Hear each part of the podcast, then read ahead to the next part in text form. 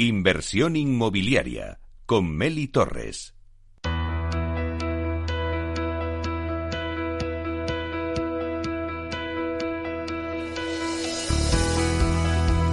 Aula de Innovación.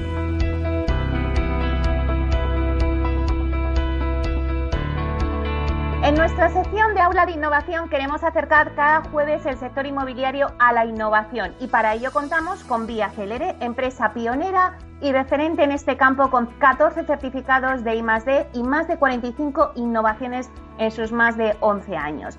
Comprar una casa es una de las decisiones más importantes de nuestra vida. Durante el proceso de compra surgen dudas sobre muchos conceptos. Para resolverlo, Vía Celere ha creado la Wikicasa, donde semanalmente eh, os contamos en nuestra aula de innovación terminología relacionada con el sector inmobiliario. Y para hablar de los estatutos de la comunidad y de cómo se integran en sus promociones a través de nuevas tecnologías, tenemos con nosotros a Víctor Portela, responsable de marketing y comunicación en Vía Celere. Buenos días, Víctor. Hola, buenos días, Meli. Encantado de hablar contigo. Bueno, Víctor, a ver, cuéntanos, ¿qué son los estatutos de la comunidad? Pues los estatutos de la comunidad son un conjunto de normas complementarias que establecen el uso y destino de los pisos, locales, servicios e instalaciones comunes de la comunidad de vecinos. Eh, además de los gastos para su mantenimiento, la administración, seguros y reparaciones. Eh, según la ley de propiedad horizontal, todas las comunidades están obligadas a contar con un título constitutivo donde se contemple la descripción del edificio, los pisos, locales y la cuota de participación que corresponde a cada propietario. Sin embargo, estos estatutos de la comunidad no tienen por qué ser obligatorios. ¿Y cómo se pueden consultar los estatutos de una comunidad? Pues si alguien está pensando en comprar una vivienda, debe saber que los estatutos de la comunidad muchas veces se incluyen junto con la escritura de compraventa. En caso de no tenerlo, debemos averiguar si la comunidad dispone de ellos, solicitándolo al presidente o a la administración de la misma que nos proporcionen una copia. En caso de no tener una copia de los estatutos, podemos acudir al registro de la propiedad en el que se encuentra inscrita la finca. Allí nos informarán si existen estos estatutos y si es así podemos consultarlos. Víctor, ¿y qué tipo de tecnología integráis en Vía Celere en los estatutos de la comunidad? Pues la vivienda es nuestro ecosistema natural, ¿no? Y es el lugar donde pasamos más tiempo, ¿no? Más aún con las experiencias que, estamos viviendo recientemente y que hemos vivido con el confinamiento, ¿no? Todos buscamos una vida más cómoda y para ello innovar gracias a la tecnología que hoy tenemos a nuestro alcance es fundamental. En este sentido, eh, desde Vía Célere siempre tratamos de buscar todas las mejoras posibles para que nuestros clientes puedan sentirse cómodos en su, en su hogar. Eh, una de estas comodidades que detectamos podría ser el uso de la voz en las actividades cotidianas, ¿no? desde, las luces, el electrodoméstico, programar el aire acondicionado, la calefacción o tener cualquier información de cualquier cosa de manera inmediata. ¿no? El uso de la voz y los altavoces inteligentes cada vez está más integrado en nuestras vidas y al igual que los coches se van convirtiendo en un estándar, nosotros creamos que también fuera así en la, en la vivienda. Por ello buscamos sinergias con una compañía como Amazon para dotar nuestra vivienda de un altavoz inteligente e integrar su uso en las comunidades de nuestras promociones. ¿Y cómo integráis la tecnología en las comunidades? Lo hacemos a través de Celere Wish, que es el concepto que hemos desarrollado para comunicar a nuestros clientes la incorporación de la voz a nuestras promociones. Eh, desde finales del año pasado, gracias a, a, este acuerdo con Amazon, entregamos en todas nuestras viviendas un kit Smart Home que consta de un altavoz inteligente Alexa y para que nuestros clientes que no estén familiarizados con estos dispositivos regalamos una bombilla y enchufe inteligente que les permite probar y ver todas las ventajas de su uso. Posteriormente los clientes pueden comprar en una página de Vía Célere que tenemos dentro de Amazon con un descuento especial dispositivos vinculados a Alexa, de modo que pueden controlar la voz eh, en el entorno doméstico. Además, para complementar el uso de la voz a través de estos dispositivos y siendo una promotora referente en zonas comunes, hemos querido combinar ambos elementos con la creación de una skill para la reserva de zonas comunes. Los clientes podrán gestionar los servicios de las zonas comunes simplemente hablando con el dispositivo. Pues, por ejemplo, Alexa, indícame disponibilidad de la pista de pádel mañana a las 7 o Alexa, resérvame la sala social gourmet para el próximo 2. Pues muchísimas gracias, Víctor, por contarnos con tanto detalle todos los estatutos de la comunidad eh, gracias por estar aquí. Muchas gracias, Meli, un placer como siempre. Bueno, pues hasta aquí nuestra sección de aula de innovación con la Wikicasa de Vía Celere. Hoy les hemos hablado de los estatutos de la comunidad, pero como Vía Celere también lo aplica a sus promociones. No se pierdan la semana que viene el próximo término de la Wikicasa de Vía Celere.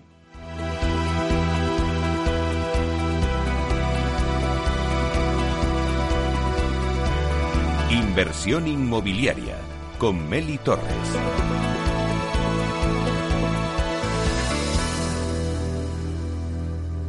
Es el momento del análisis.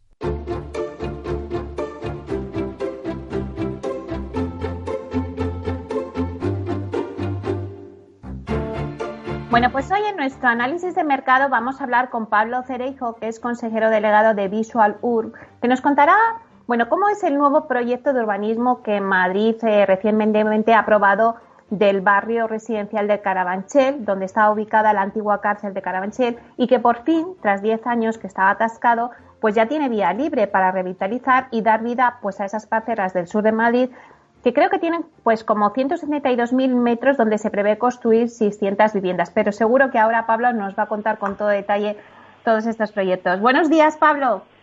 Muy buenos días, Meli. Muchas gracias de nuevo por invitarme a tu programa. Bueno, pues sabes que es un placer contar contigo, Pablo, porque eres nuestro experto en urbanismo y cuéntanos un poco, eh, bueno, pues en qué se basa este proyecto urbanístico que decía yo que han tardado 10 años, ¿no?, en ponerlo en marcha.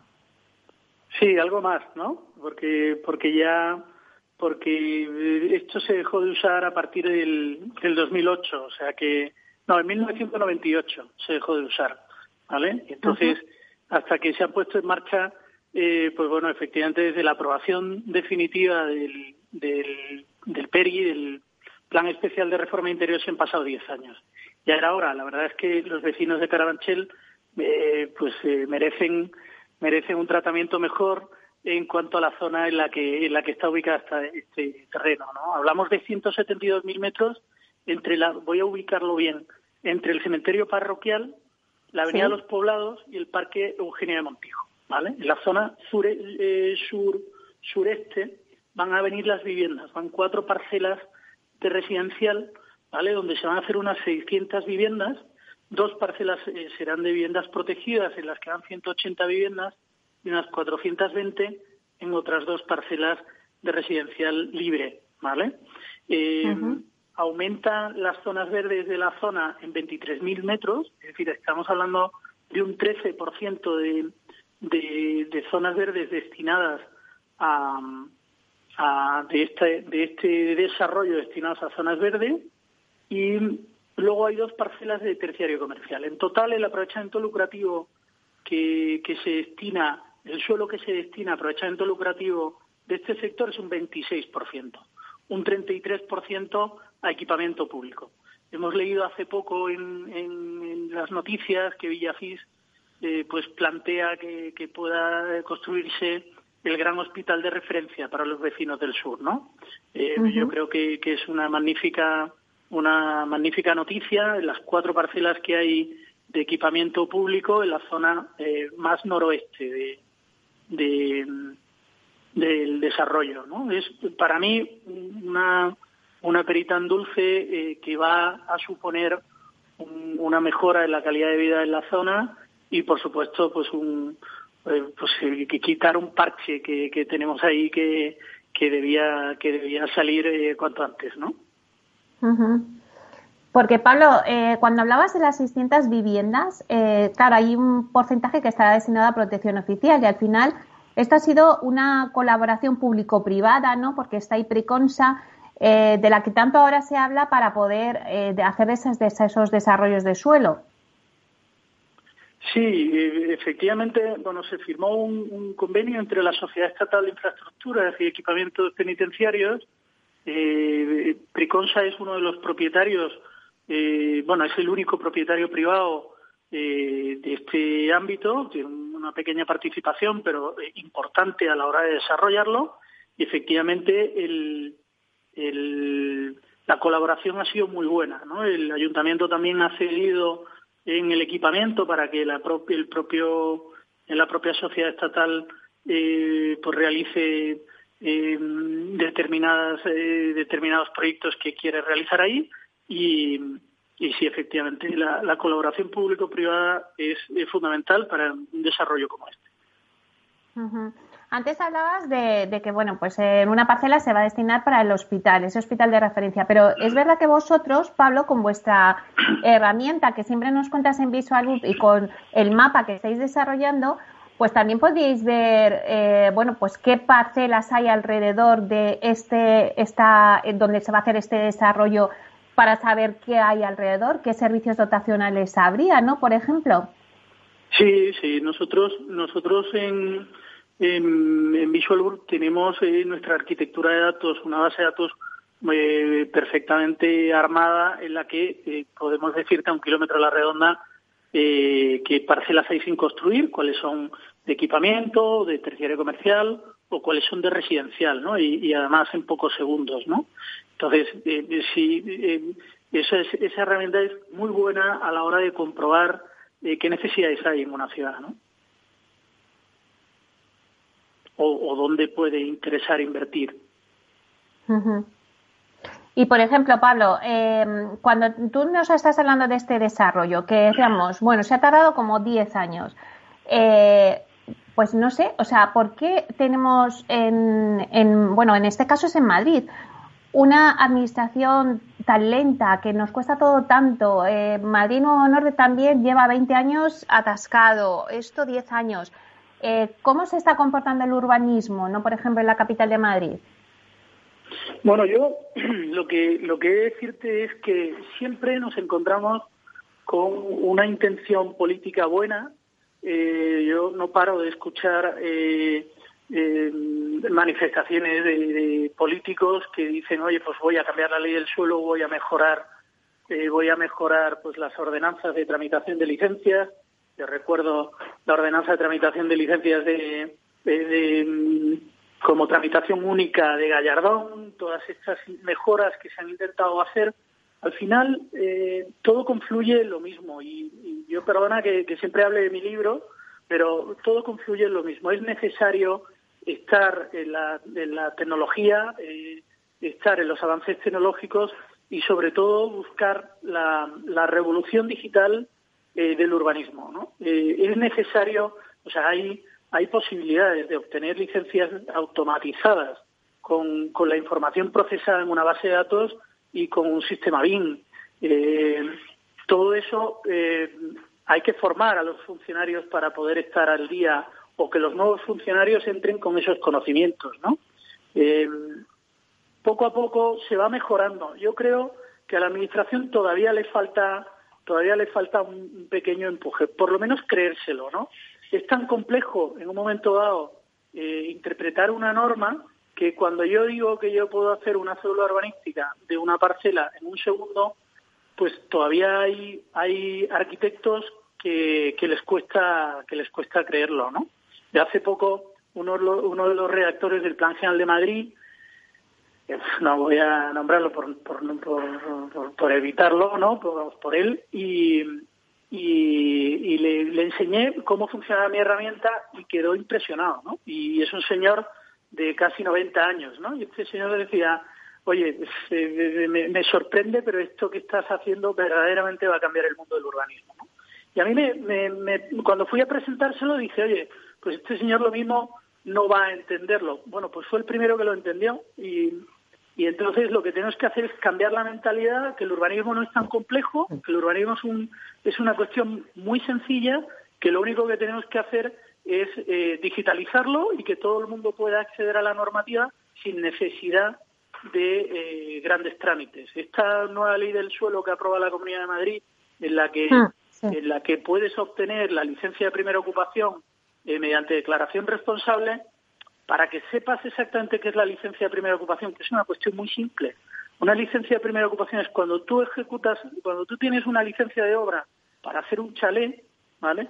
Eh, y tú ejecutas el chalet conforme a la licencia que te han otorgado, lo que hace la primera ocupación es comprobar, va el técnico a comprobar que has construido el chalet conforme a la licencia que te han dado. Es decir, fíjate qué simpleza. Oye, que has guardado el retranqueo, que has, que has eh, construido la altura que te permite, y que no has construido de más. Eso es una licencia de primera ocupación. Lo, he contado de manera sencilla, ¿no? Eso es una licencia de primera ocupación y ahora lo han hecho mediante declaración responsable. Pues bueno, pues está muy bien, pero, pero tampoco, quiero decir, eh, le ahorras tres meses a un, a un promotor, ¿vale? Le ahorras tres meses que en el mundo financiero pues es mucho dinero que al final el que lo paga es el consumidor final, es decir, el que compra la vivienda, ¿no? Entonces, eh, esos avances la intencionalidad política, yo creo que no he encontrado nunca un político que no quisiera eh, mejorar eh, la eficiencia del urbanismo, pero lo que sí me está costando encontrar es eh, políticos que entiendan el, mundo digital como la solución al urbanismo. Pero bueno, y ahora que... lo va poniendo todo en su sitio. Y Pablo, ahora que hablas de esa modificación de la ley del suelo, ¿crees que eso va a suponer un cambio esencial para el urbanismo madrileño? Bueno, yo no creo que sea un cambio esencial. Lo que sí pienso es que es un paso muy importante que, eh, bueno, pues eh, eh, va se va a evitar mucha burocracia, burocracia innecesaria, y, no es cierto que vaya a generar em, en, el, en el promotor pues una, una, no sé cómo llamarlo, ¿no? un hueco para para evadir eh, cumplimiento de normativa. No, yo creo que, que, el, que el mantenimiento de, o sea, el cumplimiento de la normativa urbanística es igual con un sistema o con otro y la responsabilidad del que lo hace mal, pues evidentemente eh, pues está ahí, ¿no? Hay que tener en cuenta que son más los que lo hacen bien que, que, que, los que lo hacen mal. Por tanto, lo que hay que hacer es primar al que lo hace bien, ¿no? Y, y esta y esta ley yo creo que ayuda, que ayuda mucho a, mejorar. No te digo que sea la solución, pero sí te digo que es un paso importante para mejorar eh, nuestro sistema urbanístico. Es un paso importante y si eso lo sumamos a la digitalización, pues entonces se podrían conseguir muchas cosas. Eh, bueno, hace unas semanas nos contabas, eh, quiero saber cómo va vuestro proyecto del mapa que estáis elaborando, cómo, cómo está funcionando ya. Pues mira, eh, hemos, hemos eh, este es el cuarto formato de, mapa que vamos a sacar. En este, en este mapa pues vas a poder comprar una la normativa de una parcela de manera automatizada. Vas a poder comprar, pedir una nota simple. hemos cerrado un acuerdo hace muy poquito. lo que pasa que todavía no es público para pedir tasaciones de forma directa en la parcela. Vas a poder saber cuántas parcelas hay sin construir a un kilómetro a la redonda, eh, a un clic. ¿eh? ¿eh? vas a poder ver pues las afecciones que, una vía pecuaria puede tener eh, sobre, sobre una ciudad. bueno, pues son, son avances que, que, va a tener nuestro mapa.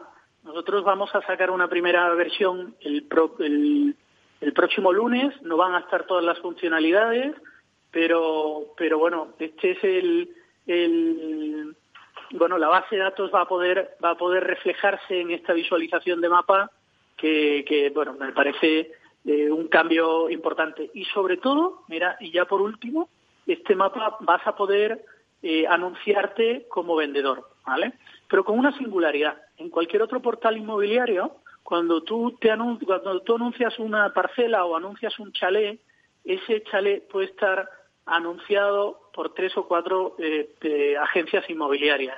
Y la parcela puede estar anunciada por tres o cuatro agencias inmobiliarias y además no saber dónde está ubicada.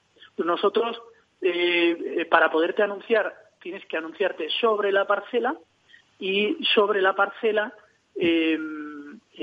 solamente se puede anunciar un solo agente de la propiedad inmobiliaria. De tal manera que el primero que llegue pues tendrá una especie de exclusividad a la hora de vender esa parcela en nuestro portal. Yo eh, estoy muy ilusionado con, este nuevo mapa, eh, pero bueno, en breve, en breve eh, lo podréis ver, ver todos. ¿vale?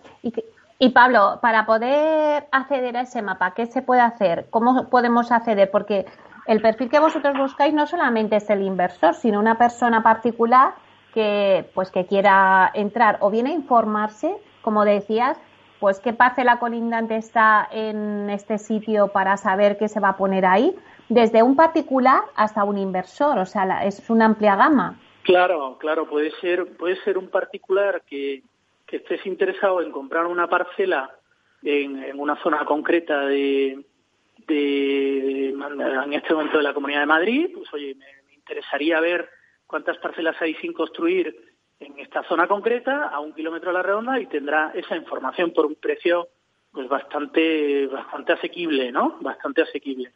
Y y, y luego por supuesto los promotores no oye qué dificultades tiene ahora este, este eh, nuevo nuevo formato de inversión de build to rent pues eh, estos eh, fondos de inversión como todos los los inversores lo que quieren es rapidez en la inversión. Pues aquí puedes tener la información en un segundo, ¿vale? O sea que, que, eso que eso es clave, ¿no? la, rapidez en obtener la información y sobre todo el coste, ¿no? Que tiene que tiene un coste muy muy bajo con respecto. Bueno, dinos el coste para que la dinos el coste para que la gente se haga una idea. Si quiere saber, pues por ejemplo, en esta urbanización o en este nuevo barrio, más que urbanización que se va a hacer en el ser residencial de Carabanchel, si alguien quisiera saber, oye, pues qué se está construyendo ahí o qué van a poner ahí, ¿por cuánto puedes acceder a esa información pues, con pues mira, tu plataforma? Pues yo, te, yo te digo, por un, por un distrito completo o, un,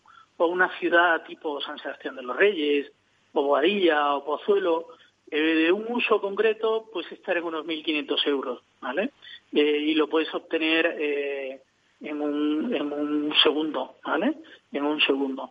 esa funcionalidad todavía no está en marcha, ¿vale? Pero, pero va a estar en marcha dentro de muy poco. Estamos haciendo las pruebas ahora mismo del funcionamiento, mejorando el rendimiento del software y en el momento y en el momento que esté yo te lo voy a contar. El lunes saldrá una primera versión muy suave donde donde donde se podrá comprar informes de, parcela, ¿no? Y se podrá ver eh, in situ eh, pues los, las, parcelas claras de, de, de, una ciudad para, para poder ver eh, dónde puede interesarte, eh, dónde es para ti interesante invertir, ¿no?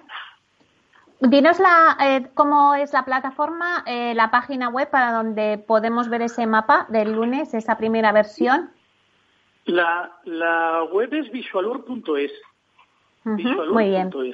¿Vale? En, en, esta web ya se está publicando eh, todo. nosotros publicamos todas las eh, actuaciones urbanísticas de la Comunidad de Madrid. Se están anunciando ahí. Cualquier actuación eh, pues si se aprueba un estudio de detalle, un plan parcial, un proyecto de urbanización, cualquier actuación se está publicando a los efectos de que sea más accesible y no sea tan complejo tener que meterte en un boletín oficial para comprobar eh, qué, actuaciones urbanísticas se están se están realizando. Y luego eh, pues se, puede dar de alta cualquiera en las, en las alertas de urbanismo que las recibiría los lunes eh, pues cada, cada lunes enviamos las, las, eh, las alertas de urbanismo, cualquier actuación urbanística que se ha producido en la Comunidad de Madrid, y esto se puede hacer dándote de alta en info arroba visualur.es. Bueno, pues lo dejamos ahí, Pablo. Esperamos que el lunes tengamos más noticias de vuestra plataforma y que nos las vayas contando. Pablo Cerejo, consejero delegado de Visualur. Muchísimas gracias, Pablo. Gracias a ti, Meli. Un fuerte abrazo. Hasta pronto. Adiós.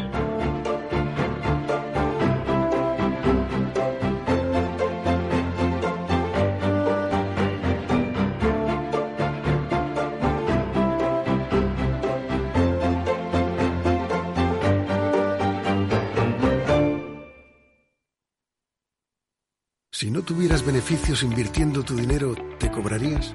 Nosotros tampoco. Así es el Result Investment de Finanbest. Un modelo de remuneración variable en el que tienes mucho que ganar. Porque solo ganamos si tú ganas primero. O lo que es lo mismo, si no sumamos, no restamos. Finanbest, tú ganas. Capital Radio. Si te gusta la cocina gallega de siempre, en el Mesón Gallego 1 y el Mesón Gallego 2 encontrarás los mejores pescados y mariscos de las costas junto a recetas de la Galicia interior, además de las carnes de Sanabria y los mejores embutidos de Zamora y nuestra terraza. Te esperamos en la calle Muller 35, teléfono 91 579 3623 y en la Plaza de la Remonta 13, teléfono 91 579 0769. Una recomendación del programa gastronómico Mesa y Descanso. Gráficas Naciones. Más de 50 años de experiencia en el sector de las artes gráficas. Apostamos por la última tecnología tanto en impresión offset como en digital y gran formato. Realizamos todo tipo de impresión. Tarjetas de visita, folletos, libros, vinilos, decoración y montaje de stands. Más información en el 91 629 2145 o en gráficasnaciones.es.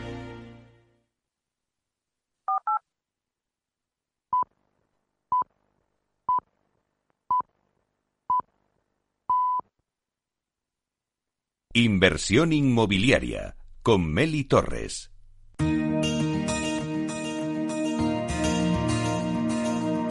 En nuestra sección La Vía Sostenible con Vía Ágora os contamos la transformación de la vivienda del futuro enfocada en una construcción sostenible como pilar principal.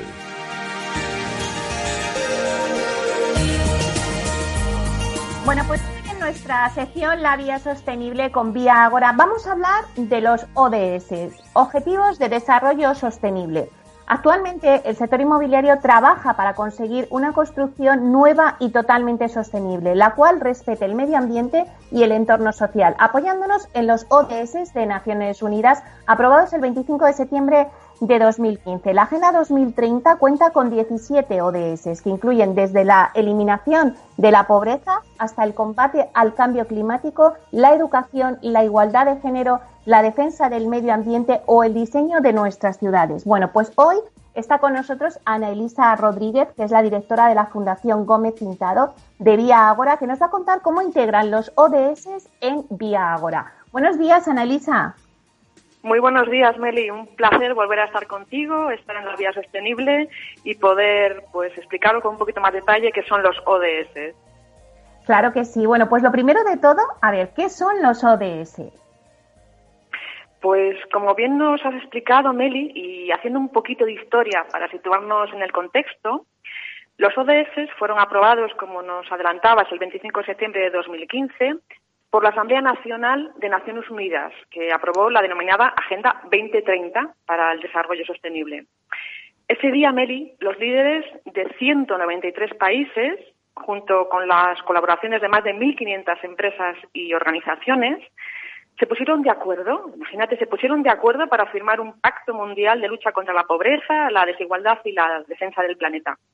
Y, y este acuerdo sin parangón tomó forma en un plan de acción plan de acción que se denomina la Agenda 2030, en la que se establecieron 17 objetivos de desarrollo sostenible, los conocidos como 17 ODS, con sus correspondientes 169 metas. Estos objetivos y metas pues abordan aspectos sociales, ambientales y económicos. Em, la pretensión de esa estrategia mundial sin precedentes era y sigue siendo a día de hoy pues la de regir los programas de desarrollo mundiales que se desarrollan durante los próximos 15 años, de 2015 a 2030. Y por primera vez eh, aunan en la misma dirección la de la sostenibilidad pues a, tres grandes players, que son los estados, el sector empresarial y la sociedad civil. Y cuéntanos, eh, bueno, pues eso es el Estado, el sector empresarial y la sociedad civil, ¿a qué se han comprometido cada uno de ellos? Pues mira, eh, los estados eh, al adaptar la Agenda 2030, se comprometieron a movilizar los medios necesarios para implementar los ODS mediante alianzas y mediante el diseño de políticas públicas que se encuentren alineadas con esos ODS. Para el sector eh, empresarial, la Agenda 2030 pues, constituye una grandísima oportunidad al tener definidos por primera vez objetivos y metas que son globales en concreto es una hoja de ruta, al final, que les permite pues trabajar de forma conjunta en una misma dirección y en la búsqueda de unos resultados comunes en los que cada empresa trabaja desde su particular ámbito de acción. Eh, por su parte, pues la sociedad civil, por supuesto, es un gran motor de cambio y, es un actor fundamental que forma parte eh, activa del sistema y que además, pues tiene la capacidad de movilizar y acompañar a los estados y al sector empresarial para que afronten pues, los desafíos del cumplimiento de la Agenda 2030. Eh, en definitiva, Meli, la Agenda 2030 y en concreto sus 17 ODS son una grandísima oportunidad de cambio y, de cambio y de acción hacia la sostenibilidad y la responsabilidad de todos nosotros, ¿no? independientemente de la posición eh, en que juguemos este partido. ¿no? Ah, los ODS pues, son la guía de referencia que proporciona mecanismos para tratar el origen del problema en vez de los síntomas.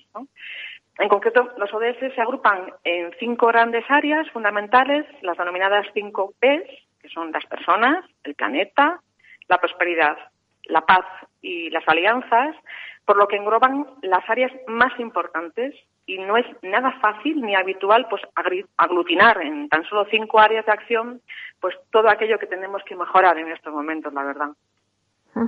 Bueno, pues ya sabemos algo más sobre los ODS, pero ¿cuáles son los pasos si una empresa quiere integrar los ODS en su estrategia empresarial?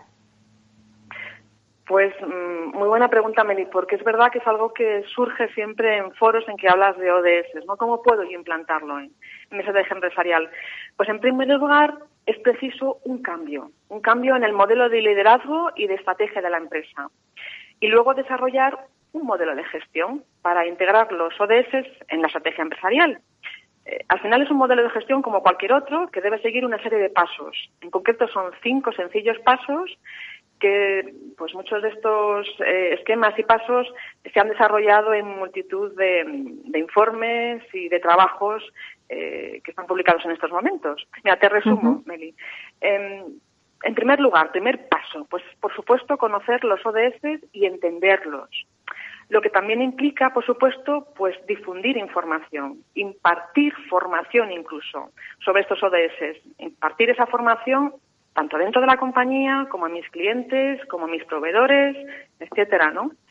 Una vez que conoces los ODS y los entiendes, pasas a definir prioridades. Eh, los ODS no tienen la misma relevancia para todas las empresas, los 17 ODS. Por ello, debo analizar los impactos actuales y los futuros, tanto los positivos como los negativos, ¿eh? Em, que genera en mi actividad a lo largo de toda mi cadena de valor. De este modo, pues, eh, identifico dónde puedo potenciar los impactos positivos y dónde debo reducir o eliminar mis impactos negativos. En primer lugar, conozco los ODS. Segundo punto, defino las prioridades y a continuación establezco objetivos. Estos objetivos pues deben establecerse de acuerdo pues, a criterios SMART que conocemos, pues que sean específicos, que sean medibles, esto es imprescindible, definir KPIs, porque sin ellos no sabremos de dónde venimos y hacia dónde vamos. Aparte tienen que ser objetivos alcanzables, relevantes, que tengan una temporalidad. Y una vez que tengo establecidos esos objetivos, paso al cuarto paso, ese clásico modelo de gestión, que es implantar, integrar implantar los objetivos de sostenibilidad que he establecido previamente. Esta integración que debe hacerse en todas las áreas de la empresa, y recalco este aspecto, debe hacerse en todas las áreas de la empresa, no debe ser un reducto únicamente del departamento de RSC de la empresa si lo tuviera, eh, porque todos los departamentos, insisto, todos los departamentos, compras, innovación, el departamento técnico, el financiero, el de recursos humanos, son claves para integrar la sostenibilidad pues en la cultura, en la gestión y, en la estrategia de la empresa. Y una vez que establecido, eh, implantado esos ODS, paso a medir y a comunicar, que es el quinto punto. En, primer lugar, no nos olvidemos nunca de que la medición es imprescindible, como te hacía énfasis, ¿no? Eh, es imprescindible pues tener definidos los KPIs y medir el grado de cumplimiento pues durante todo el proceso para que no muera en el intento, ¿no? Es un proceso dinámico, vivo, de mejora continua y que tiene que retroalimentarse. Y además de medir, por supuesto, eh, hay que comunicar. Y para comunicar, pues hay incluso una, serie de estándares internacionales como los GRI, eh, pues gracias a los cuales pues puedo comunicar los impactos económicos, ambientales y, sociales de mi organización. Y estos son los cinco pequeños pasos con los que puedo llegar a, implantar eh, mi estrategia empresarial por los ODS. Muy bien. Y hecho este análisis, Anelisa, ¿en qué ODS se está trabajando vía Agora? Pues en estos momentos de Agora se centra en el cumplimiento de tres ODS, que son su columna vertebral. Son el ODS 11, ciudades y comunidades sostenibles, como no podía ser menos, el ODS 13, que es acción por el clima, y el ODS 17, alianzas. Tan imprescindibles las alianzas para lograr objetivos. ¿no? Y transversalmente a estos tres ODS, que son la columna vertebral, como te decía, pues trabaja con otros tres ODS complementarios, que son el ODS 4, que es la, formación permanente, imprescindible y necesaria, por supuesto, el ODS 7, que es la energía asequible y no contaminante, y el ODS 9, eh, que es la industria, la innovación e infraestructuras. Em, la pretensión no es abordar todos los ODS, sino aquellos sobre los que vía ahora pues puede incidir directamente, ¿no? Porque la intención es generar un impacto positivo pues en la sociedad, en el sector y por supuesto en el medio natural. ¿Y qué proyectos en curso pues tiene Vía Agora en los que se verán materializados estos ODS? Pues en estos momentos Viagora tiene dos proyectos sobre suelo finalista, uno en Vallecas Villa de 29 viviendas y otro de 67 viviendas en Valdebebas. Además tiene suelo en desarrollo en Joaquín Lorenzo y en, los desarrollos del este. La verdad es que la tipología de estas viviendas es de amplio espectro, porque va de, de uno a cuatro dormitorios, viviendas en planta, bajos con jardín, áticos, duples, pero todos bajo un elemento común que es la sostenibilidad. Eh, las viviendas serán de consumo casi nulo, como exige la norma actual, y además pues tendrán incluso prestaciones superiores a las exigidas por norma. Y, además estas promociones de Viagora pues contarán con las últimas técnicas y tecnologías del sector, como pues por ejemplo son los sistemas industrializados, tanto en fachadas como en baños, y en casos concretos también se acometerán pues estructuras de madera. Ahora que nos hablas de, madera, eh, hace unas semanas nos hablabas también del curso de construcción con madera que estáis patrocinando en la Escuela de Ingenieros de Montes de la Universidad Politécnica de Madrid. Bueno, pues no sé si nos puedes contar algo más de este curso, si ya ha dado comienzo o cómo, cómo se está desarrollando. Pues está a punto de comenzar, Meli. Quedan muy poquitas plazas para completar el curso. El curso, como os comentaba en una anterior edición, dará comienzo el 22 de octubre y la verdad es que tengo novedades que contarte al respecto porque, eh, previendo la situación sanitaria en que nos encontramos, hemos implantado la modalidad dual, es decir, presencial y telemática. Eh, por si algunos alumnos que tuvieran problemas puntuales de asistencia, pues eh, precisaran de la modalidad telemática. De este modo, pues garantizamos el seguimiento completo del curso durante los seis meses que dura, ¿no? Hasta el mes de abril de 2021. El modelo prioritario, por supuesto, de seguimiento del curso es el modelo presencial, pero las clases se retransmitirán, se retransmitirán en, directo para aquellas personas que tengan que pasar circunstancialmente a modo telemático. ¿no? Eh, para ello se ha adoptado al aula eh, de la Escuela de Montes de la UPM a fin de poder dar cabida al, modelo telemático. Y, por supuesto, el curso se adhiere a los protocolos de seguridad establecidos por las autoridades académicas y sanitarias. Además, se ha prorrogado el plazo de inscripción temprana hasta mañana, hasta el 9 de octubre, para que más personas se puedan beneficiar del precio de reducido, que no llega ni siquiera a 1.500 euros. Y, por supuesto, desde la Fundación Gómez Pintado, pues seguimos concediendo becas a personas desempleadas, autónomas y a recién titulados en búsqueda de su primer empleo. Desde la Fundación Gómez Pintado, pues abogamos por la formación de calidad y la promoción de oportunidades de aprendizaje de acuerdo con el ODS 4 y este curso pues es una oportunidad única para los profesionales técnicos del sector inmobiliario que miran hacia el futuro, que miran hacia las nuevas oportunidades laborales y hacia la sostenibilidad. Bueno, pues muchísimas gracias, Anelisa. Todavía queda para inscribirse hasta mañana, así que quien nos esté escuchando y quiera tener la oportunidad de hacer este curso que es tan interesante, pues todavía tiene, tiene plazo. Bueno, pues muchas gracias, Anelisa. Un placer, como siempre, Meli. Bueno, pues gracias por este programa tan útil, Meli. Muy bien, pues muchísimas gracias Ana Elisa Rodríguez, directora de la Fundación Gómez Pintado de Vía Ágora, por explicarnos qué son los ODS y cómo se integran en Vía Ágora. Un placer. Igualmente, Meli. Hasta luego. Hasta pronto.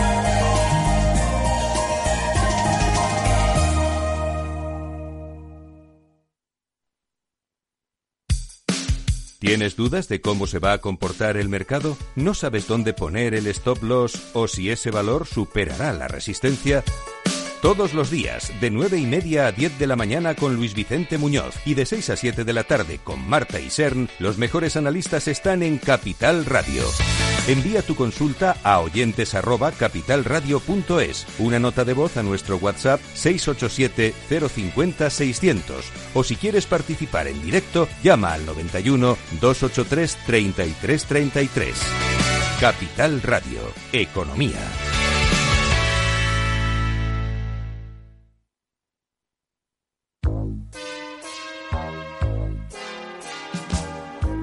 Bueno, la siguiente consulta nos llega desde Bulgaria, desde Sofía, la capital. Julen, buenos días. Muy buenos días, eh, señor Vicente y señor Durante. ¿Sigue usted Capital Radio en Bulgaria? Sí, hombre, lo cojo por internet cada día, ¿eh? Capital Radio es el que mejor lo, lo, lo, capto, vamos, inmediatamente.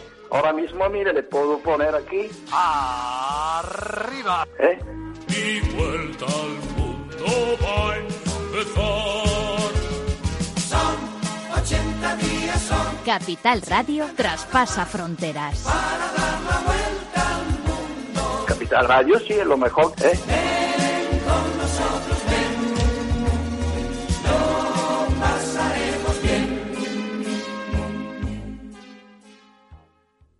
Capital Radio, la genuina radio económica. La digitalización de las empresas. Silvia Leal. Antes del coronavirus, en España tan solo teletrabajaban un 4,3% de las personas ocupadas, una cifra muy baja en comparación con países como Luxemburgo, 11%, Finlandia, 13% o Países Bajos, 14%. Desafortunadamente, rompía con los estándares de siempre y no se terminaba de consolidar. Durante la pandemia, sin embargo, han sido muchas las empresas que han encontrado en el teletrabajo un salvavidas para no tener que suspender su actividad diaria. Una experimentación forzosa que ha permitido demostrar que se trata de un modelo de trabajo que realmente funciona. De hecho, eran muchos los estudios y las experiencias que lo avalaban como un modelo muy beneficioso tanto para los empresarios como para sus trabajadores. A modo de ejemplo, mencionaré los datos publicados por el Instituto Nacional de Estadística, el INE, en los que se reflejaba que las empresas españolas que habían apostado por este modelo antes de la crisis habían conseguido unos incrementos de productividad entre el 5 y el 25% respecto a aquellas que optaban por mantener a sus empleados durante las 40 horas de su jornada de forma presencial en las oficinas. Además, según esta misma fuente, las personas que tienen la suerte de teletrabajar dedican un 11% más de su tiempo precisamente a eso, a trabajar.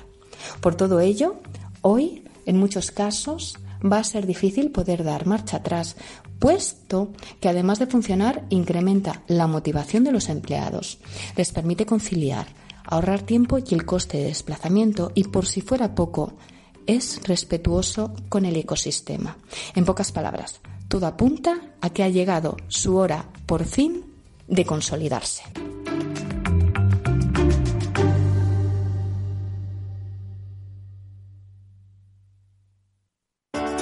Capital Radio. Aportamos valor. ¿Cómo se distribuyen los avales de la línea ICO COVID-19 entre las entidades financieras? Para asegurar un adecuado reparto de los avales entre los operadores financieros, se ha aprobado una distribución separada de los dos subtramos, uno para pymes y autónomos y otro para grandes empresas. En cada uno de ellos, el importe se distribuirá entre cada entidad financiera en función de su cuota de mercado a cierre de 2019. Por un lado, en relación al crédito a autónomos y pymes, y por otro lado, a grandes empresas, según la información comunicada por el Banco de España. También tendrán acceso a esta línea las entidades financieras que a cierre de 2019 no tuvieran saldo de crédito registrado en el Banco de España con una cuota agregada del 1%. A partir del 30 de abril, los importes de aval asignados y no utilizados por las entidades se distribuirán entre el resto de operadoras que hubieran agotado sus líneas, de forma proporcional al importe de aval que hubieran utilizado hasta dicha fecha. Inversión inmobiliaria con Meli Torres.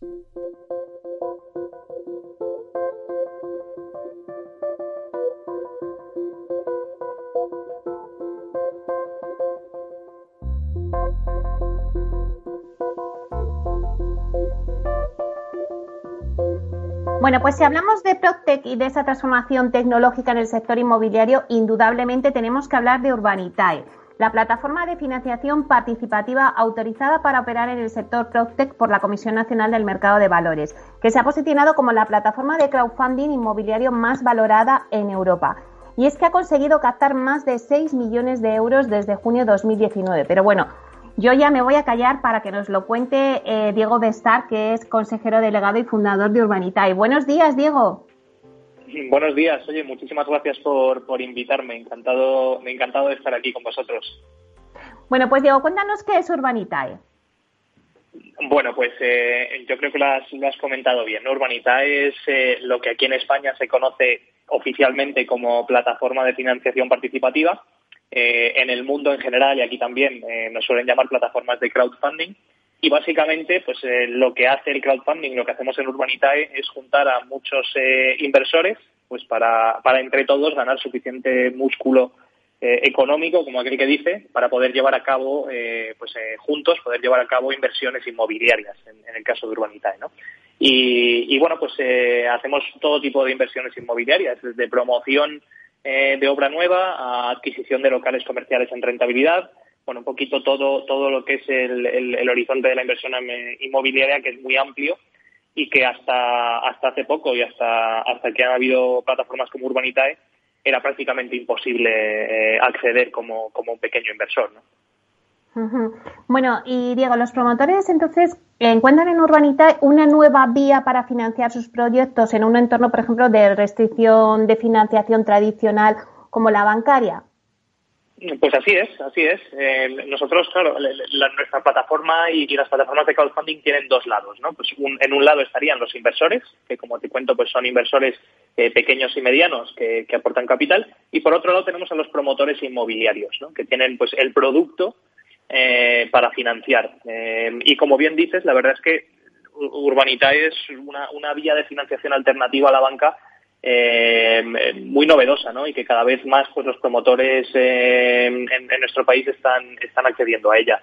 Eh, y, claro, al final, como comentas, ¿no? En un entorno de restricción de, financiación como el que estamos viviendo actualmente, eh, pues se hace cada vez más importante el, tener vías alternativas de financiación y no solo entramos a financiar lo que el banco lo que el banco está restringiendo, sino entramos a financiar también en distintas fases de los proyectos. Por ejemplo, en Urbanitae somos muy eh, bueno, pues somos muy, muy dados a entrar eh, en el propio equity del proyecto con el promotor ¿no? y ayudarle a financiar pues cosas que el banco no financia bajo ningún concepto, como es pues la compra del suelo eh, para poder llevar a cabo la, la promoción. Entonces, no somos una no somos solo una mm, eh, bueno una alternativa de financiación tradicional a la banca eh, sino también pues tenemos una, una capacidad eh, y una flexibilidad a la hora de entrar en los proyectos que la banca no, no puede tener Y en un año de vida habéis financiado ya 17 proyectos. Incluso en plena pandemia cerrasteis junto a Gestilar una ronda de inversión que levantó 1,5 millones de euros. Bueno, pues dinos, cuéntanos, Diego, ¿en dónde reside el éxito?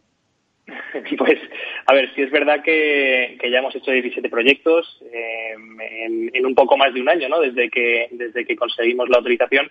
Eh, es importante también que, los oyentes sepan que, la actividad de crowdfunding está regulada en España, está regulada por CNMV y, bueno, Urbanitae tiene autorización para operar eh, de CNMV desde, desde mediados del 2019. Entonces, desde entonces hemos hecho 17 proyectos. Eh, el proyecto que comentas, ¿no? Con, una promotora de la talla de, de, Festilar, pues la verdad es que fue un proyecto que funcionó muy bien. Inicialmente teníamos pensado levantar únicamente 600.000 euros y al final se convirtió en un millón y medio. Eh, y todo esto en plena pandemia, es decir, eh, literalmente estando confinados en, casa, logramos levantar mucho más dinero del que esperábamos en este proyecto.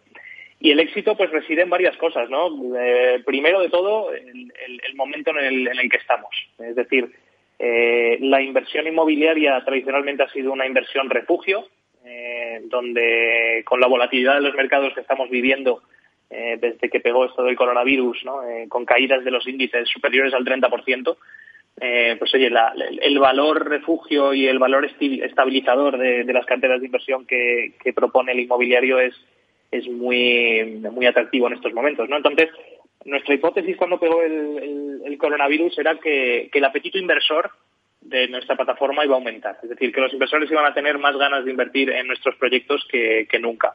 Y al final, pues se ha cumplido, ¿no? Eh, y los inversores están viendo, pues no solo que, su inversión está probablemente más segura y más, más desguardada eh, en una inversión a través de urbanidad en el sector inmobiliario, con un activo inmobiliario real detrás, sino que es que además las inversiones que ya han hecho en el pasado están funcionando muy bien, eh, incluso en estas situaciones de, pandemia que estamos viviendo. O sea que el, el éxito, el, punto número uno ¿no? para ese éxito, yo creo que va, va también por esa, por esa vía.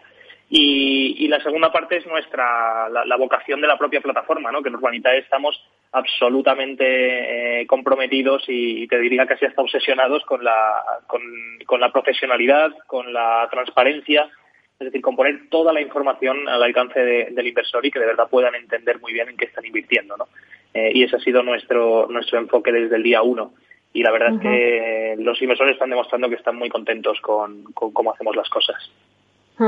Pues la plataforma de crowdfunding no solo ha llevado proyectos de financiación en Madrid, sino que también estáis en ciudades como Barcelona, Valencia, Cádiz o Málaga. ¿En qué proyectos estáis trabajando ahora?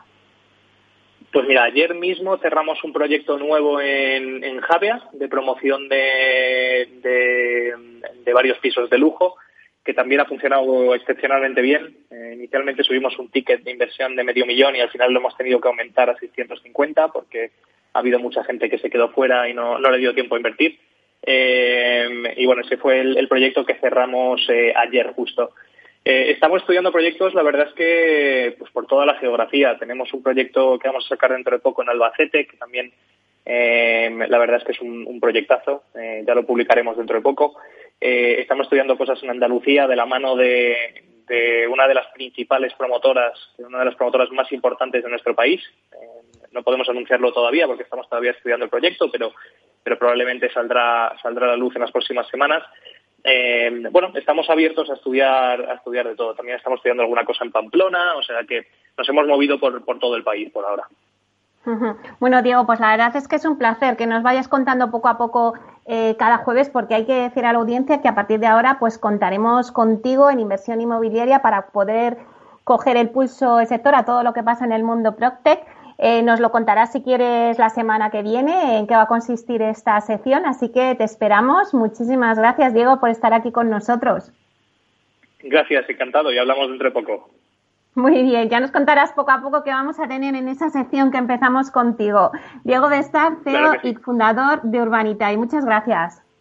Gracias. Hasta pronto.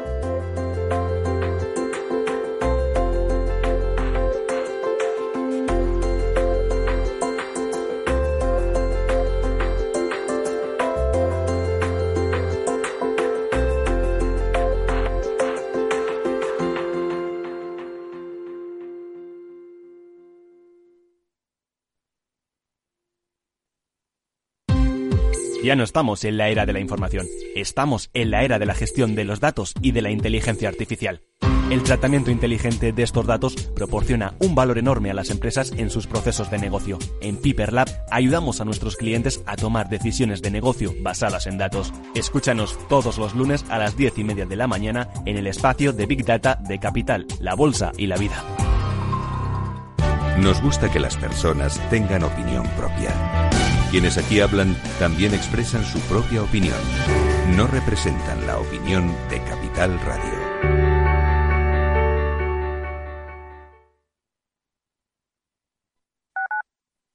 Escuchas Capital Radio, Madrid 105.7, la radio de los líderes.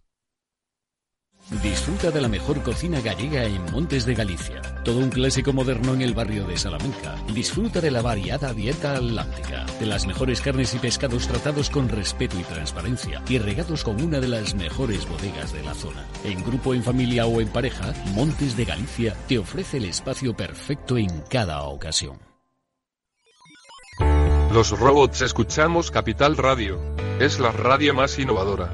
Oímos a Saragot con Luis Vicente Muñoz. Ahí le has dado. Esto es Capital Radio. Di que nos escuchas.